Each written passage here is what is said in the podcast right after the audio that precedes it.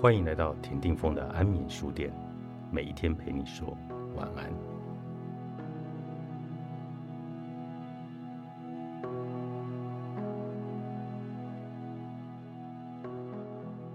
只有活着才能冒险，只有冒险才叫做活着。他二十岁登上阿尔卑斯群峰之中最晚被成功攀登的马特洪峰。今天安眠书店访问的是。雨山的一只毒物，作者林俊。青少年时期是手球高手，还成为国际少年组手球比赛台湾代表选手。是什么打开了你竞赛夺冠之外的天空？在我升上高中的时候，嗯，原本教练是希望我能够跟着球队一起，嗯，比赛继续升学。然后因为团队里面本来就是七个人，那配合的默契会更好，所以。原本同学都是希望我能够在团队里面继续嗯运作，然后跟大家一起练习。但是在嗯我课余的时间，然后练完球的时间，嗯我的母亲也会鼓励我多看其他的嗯课外书籍，然后宽广我自己的视野。那其实就非常幸运的接触到一本书，是彭明辉教授写的《台湾农业观察》的一本书。那那本书就介绍了台湾农业的现状，还有粮食。缺乏的问题，那当时我就对这个问题很感兴趣。那我希望能够在我未来的时间，嗯，接触农业，然后学习怎么样，嗯，去为台湾的农业尽一份心力。那所以我在嗯所求的领域之外，就有另外一片天空，然后希望能够去追求。在高一的暑假，我就毅然决然的。嗯，离开了球队，那当然也是很不舍，因为同学这样子五六年的感情，其实，嗯，大家都会觉得说，嗯，希望能够继续下去。但我认为，嗯，手球并不是我一个一直想要去追求的一个道路，因为，嗯，我认为它其实有一定的限制在。那我如果继续追求它的话，其实会限制我自己的视野。那所以我就转学到了南投的三育高中。到了南投三育高中以后，我才开始，嗯，真正的开始，嗯，对课业去进行钻研。那因为其实，嗯，国小国中都在练球，没有太多的时间念书。那对学业的话，其实是落后蛮大一截的。那我必须花很多的时间去把这些落后的东西补起来。那也是非常的花了非常多的心力。那在背后也是，嗯，母亲的不断支持，然后还有从旁的，嗯，算是。推一把这样子，然后让我知道说，嗯，在手球之外，还有另外一条路可以去追寻。很幸运的，我透过嗯我在南投三育高中的学业成绩以及繁星计划，那进到了我理想中的嗯第一志愿，也就是台大农艺系。上了大学以后，就是又是另外一个世界。对我来说，其实我追求到了一个目标。那我也非常希望能够透过我自己的双手，还有。嗯，我不断想要去学习的东西，去嗯，算是改善。虽然是一个很宏大的目标，也许看起来有点就是太嗯好高骛远，但是我觉得嗯，上了大学是另外一个世界。到了大学以后，我其实又看到另外一个可能性，也就是登山这一块。在不断嗯学习农业的过程中，其实我另外一个心思已经完全放在嗯山林溯溪。然后攀岩，然后这些有关于冒险的事物上面，所以嗯，很多人会问我说，嗯，那你当时的理想放到哪边去了？其实，在学习农业的过程中，我看到了一些，嗯，对我来说，嗯，不像当初所理想的那样子，所以我不断的去改变自己。我认为有非常多的可能性。那学习的过程中，我也希望把这些可能性变为自己能够去追求的目标。那也才有了后来在登山这一块，嗯，比较冒险的这一部分。那山是为什么让你特别的着迷？嗯，登山其实很多人会问我说，为什么要去爬山？爬山对你来说是什么样的一件事情？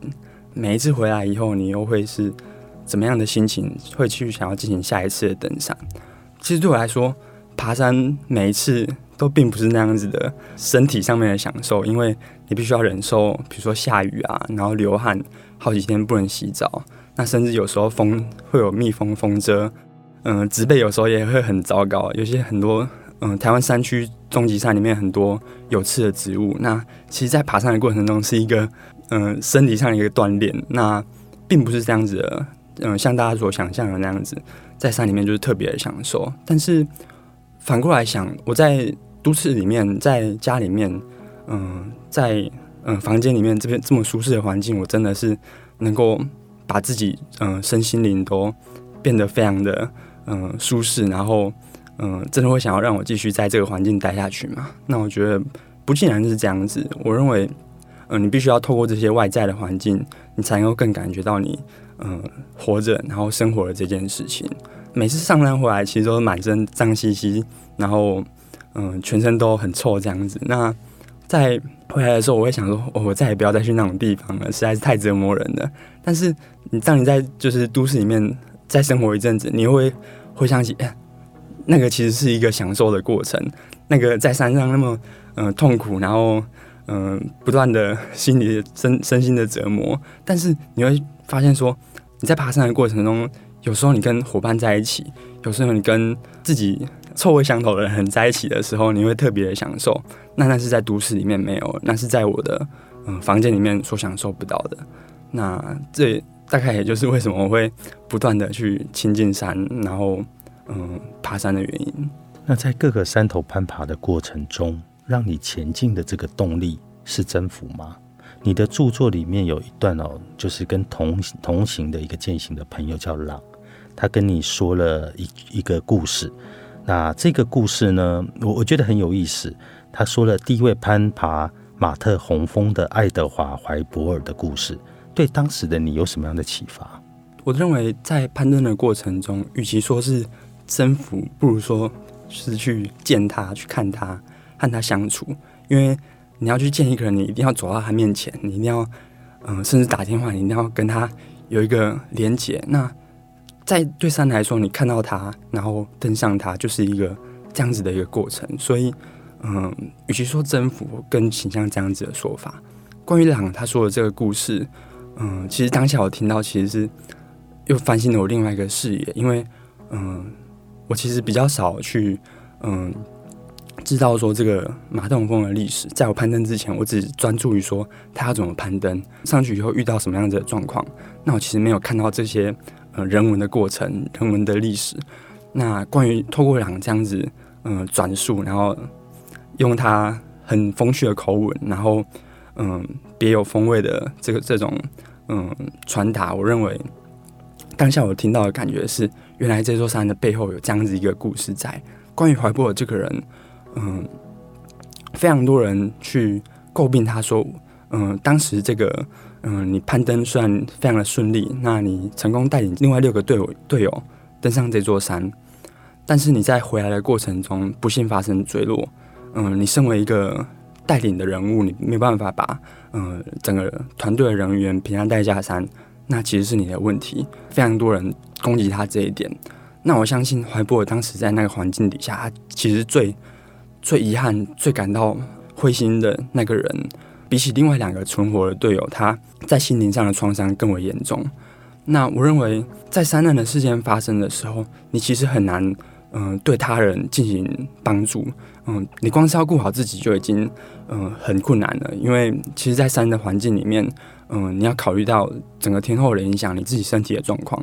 假如说人，嗯，外人要加，嗯，赋予你说你要照顾别人的责任，那其实是，嗯，我认为在极端的环境下，其实不太可能的。并不是说你不用去在乎你的队友，你一定要去关注你的队友的状况。但是当这个山难发生的时候，你其实是自顾不暇的。那怀博尔这个人，我认为他喜欢山，他喜欢去登山，但是他在。嗯，登完这座山以后，他受到这样子的指控，我认为是对他非常的不公平。当时的我就嗯认为说，其实爬山如果把人的因素加进去，其实会变得非常复杂。我认为在我爬山的过程中，我虽然享受独自一人，但我也希望我身边有队友，或者是我能够在路上遇到伙伴。因为其实一个人就真的只是一个人，你没有办法去分享你的心得，分享你的心情。虽然说一个人来一定会有他的自由度在，但是，嗯，其实若要我选择的话，我愿意和他人结伴同行，比起自己一个人去攀登，因为你可以享受登顶的喜悦，不一定要自己一个人独行，因为有时候那种感觉其实是没办法，就是透过手机或者是其他方式去传达复制的。所以对你来讲，你其实在享受那个爬山的这个过程，跟同伴一起去支持彼此的那一种感情，而非个人去登顶的感觉。是，嗯，那这个其实是对于一般的登山者来讲，他其实是比较少有这种感觉。就像我们刚才在讲到的爱德华的这个故事，他其实可能更在意的是自己能否登顶，能否成功的完成这次的登山经验。但是林俊想的其实不是这样子，他反而是。希望能够跟同伴一起努力去完成这件事情的感受。那你在做这件事情之前哦，因为我们知道你没有什么专业的装备，然后呢，你也没有很多攀登这种高山的一个经验，那你是怎么做到爬到这个马特洪峰？我认为，其实，在攀登的过程，嗯，最重要的反而是你事前的准备。嗯，你必须要去熟熟悉这条路线上会遇到什么样子的状况。你必须要知道你需要使用到什么样的装备，这其实是比登山攀爬还要来的重要的。因为你假如没有准备好的话，你当下如果你忽然要使用到的话，你其实是拿不出来这个东西的。嗯，比如说经验也好，装备也好。虽然我在攀登，就是在前往这个地方之前，嗯，我其实只受过一次的雪地训练，也就是我在二零一八年参加我们学校的登山社举办的，嗯，南湖大山雪训。那那一次其实是我第一次，就是接触到有雪的高山，也透过那一次，嗯，学长姐教到我说怎么在雪地上面，嗯，行进啊，或者是你滑倒的时候要怎么停下来，以及在雪地上面确保的一些技巧。其实我就是带着这些经验，然后，嗯，在二零一九年的时候，再增增加一些自己的学习，然后透过网络，透过书籍，慢慢的去知道说这样子是怎么样子的全貌，因为你其实。完全没办法想象另外一个国度，另外一个国度的高山是长得什么样子。因为台湾的高山其实跟国外是非常不同的。因为我们在这样子的纬度，其实我们高山是很少下雪，然后也没有冰河这个环境。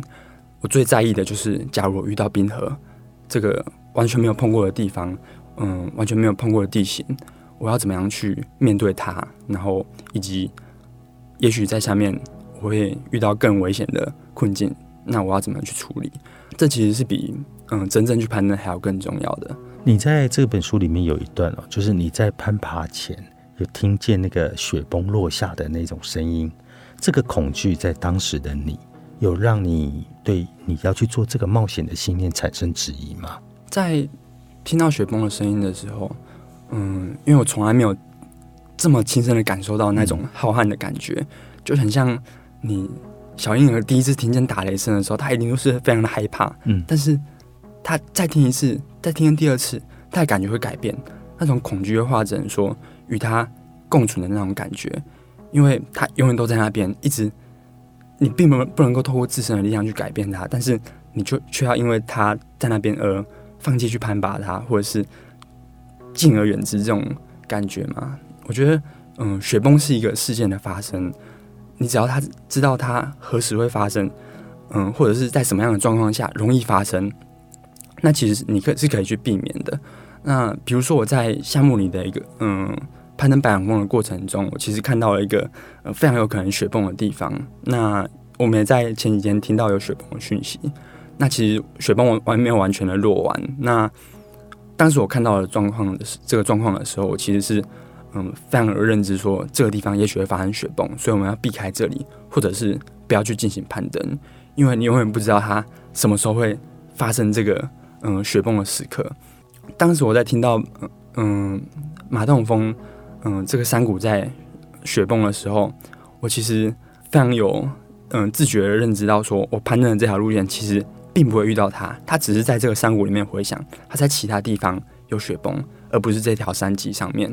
因为，嗯，山脊就是嗯人线，那人线其实是非常少有雪崩的，除非你在面就是嗯岩壁上面，那才会比较有可能会遇到雪崩。那当时我是知道这个状况的，因为其实你能够透过看，然后看这个三级的状况，去判断说这个雪崩会在哪边。我虽然知道有雪崩，但是当时的害怕是对他的敬佩的感觉，所以并没有到会让我打退堂鼓。但是你也有因为天后，或者因为经验，或者因为同伴的疏忽，造成必须当下要决定要立刻撤退这样的一个经验。当时你会不会觉得很挫败，失去再前进的信心？当时决定要撤退的这个抉择，其实是我嗯非常坚持的，嗯，要他跟我一起撤退这样子，因为。嗯，我的目的已经达成。我在阿尔卑斯山的目的就只有一个，也就是攀登马特洪峰。嗯，那在我攀登完这一座山以后，我已经不想要再增加更多的风险性。那，嗯，当我来到夏慕尼这个地方，遇到嗯李瑞这个伙伴的时候，嗯，我虽然知道他在当地已经生活一段时间，然后也对欧洲非常的熟悉，但是我并不知道说他其实没有任何的雪地经验。我只是看到他说他是一个。全身装备都非常的齐全，然后也非常专业的一个登山客。我当下的直觉就是，也许我可以跟他成为伙伴，也就是我刚刚所说的，我希望能够嗯分享这样子登山的一个过程。那当我和他结伴同行以后，我才慢慢察觉到一些不对劲，因为嗯，无论是他的体能状况，或者是他对嗯攀登一些最基本的知识，他都并不是那样子能够随心应答。那我就慢慢知道，说他也许不是像我想象的那样子的一个人。虽然说我知道这样子，但是我并没有立即的去反应说我们必须要撤退，而是跟他一起继续前进。那这也是我嗯必须要反省的一个地方，因为嗯你完在完全不知道一个人的状况下，你其实是非常暴露在一个未知的风险性在。嗯，当我和他继续同行的时候，嗯，其实慢慢的就让我感觉到一些不舒服的。感觉在那，尤其是我们在嗯攀登雪坡雪坡的过程中，嗯，他踩到嗯湿软的雪，他就滑倒了。当他滑倒这个当下，其实是我是立刻反应到他滑倒，然后这个绳子立刻绷紧。那我当下的立刻反应就是做出雪地的滑落自动，嗯，试图用冰斧让我自己停下来，但是。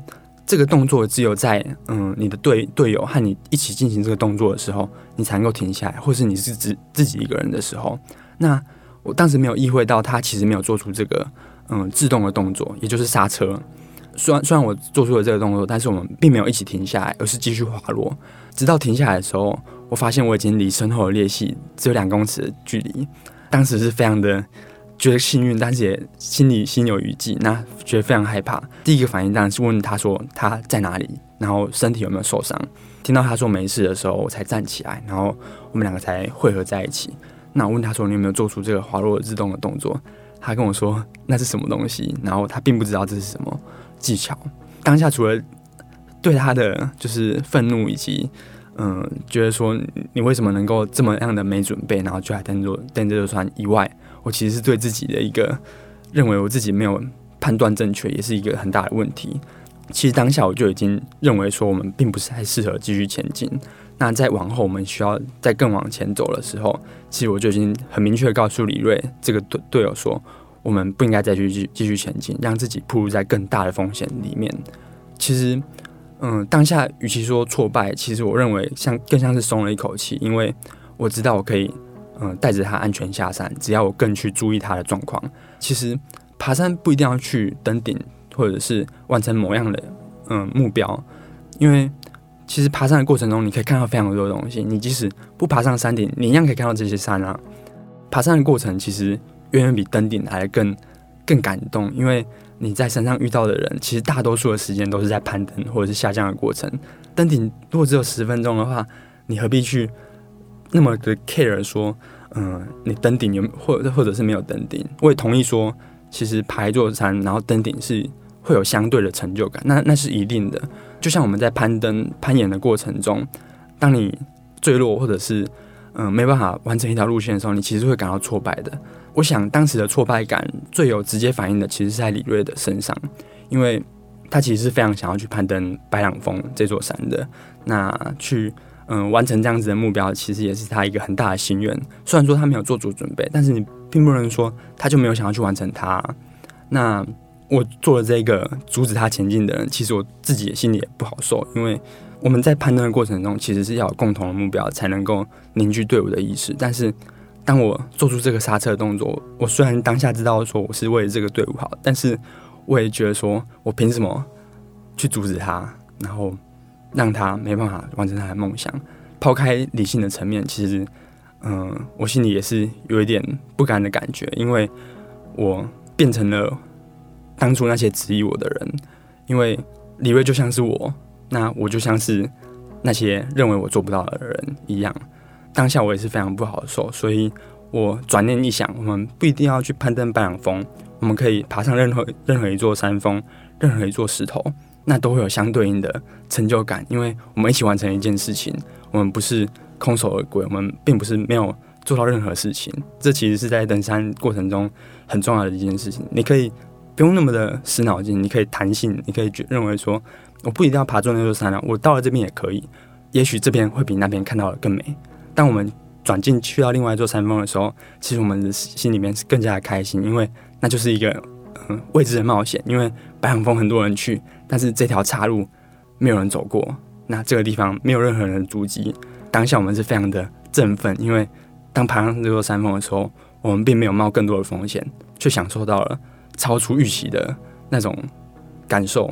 对，那为了忠于灵魂的选择哦，这种奋不顾身的追逐山，难道追逐山的意义会高于你生命的本身吗？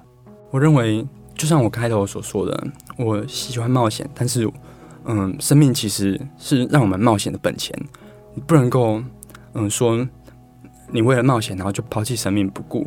那其实我们在攀登一座山，很多的准备过程中，都是让我们的生命变得更加受到保护。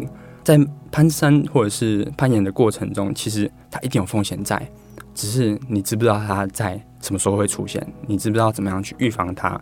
对我而言，我并不希望把我的生命，嗯，暴露在太高的风险，嗯之下，因为我知道，如果我死去了，我就再也没有办法冒险了。所以，其实人生本来就是一场冒险，不管你登不登山，都是一种冒险，是看你决定要走到哪一条路上去。羽山的一支独舞虽然是一个登山过程经验的书写，但是我在看这本书，我觉得更像是一种灵魂觉醒的一种训练。那这本书，你真正想要传递的会是什么？我希望在冒险的过程中，你一定能够看到。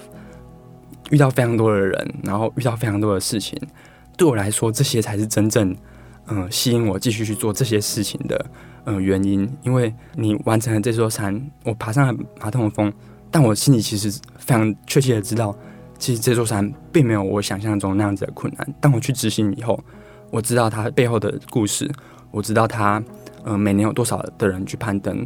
其实，在传达这些故事的过程中，有非常多人说。哎，你爬上了这座山很厉害，那它是非常困难的山，你完成了它，你就是给我一个大拇指，很棒这样子。但是我其实心里有一个嗯小声音说，其实我真的没有那么厉害，因为你只要跟我一样，你做了这些努力，做了这些资料的收集，当然你一定要有身后有支持你的人在，另外也要你也要有运运气的成分在，综合这些因素底下，它其实并不是那样子困难的一件事情。但是我想要传达给大家的是。当你非常想要去完成一件事情，然后并且付出心力去完成它的时候，你其实能够看到它完成它附加的价值。你遇到这些人，你和这些人变成朋友。虽然我和李瑞在判断的过程中，其实非常发生了非常多的争执，但是直到现在，我们都还在有联络。那在写这本书的过程中，我记得非常印象深刻的一个一件事情，就是当我告诉他说我想要写你的故事的时候。他鼓励我说：“你就把它写出来吧，你也不用给我看，因为我尊重你写的任何东西。”我说：“会有接下加有天助，也会让你受到一些质疑。”他说：“没关系，这就是事实。”当他告诉我这样之后，我就非常放心的去写他的故事。当我写完的时候，他也立刻传讯来说：“赶快基本来给我看。”这样子，我认为当我爬完这座山以后，并没有意识到说。这些东西会随之而来。我能够把这个故事传给更多人知道，我能够把这些照片让更多人看到。那这其实是远比登顶还要来的更重要的。那冒险其实对我而言，并不是要去感受生命有多么样子的脆弱，而是生命有多么样的珍贵。谢谢林俊，然后借由爬山来带我们去认识对未知的探索。雨山的一只独舞，作者林俊，三明书局出版。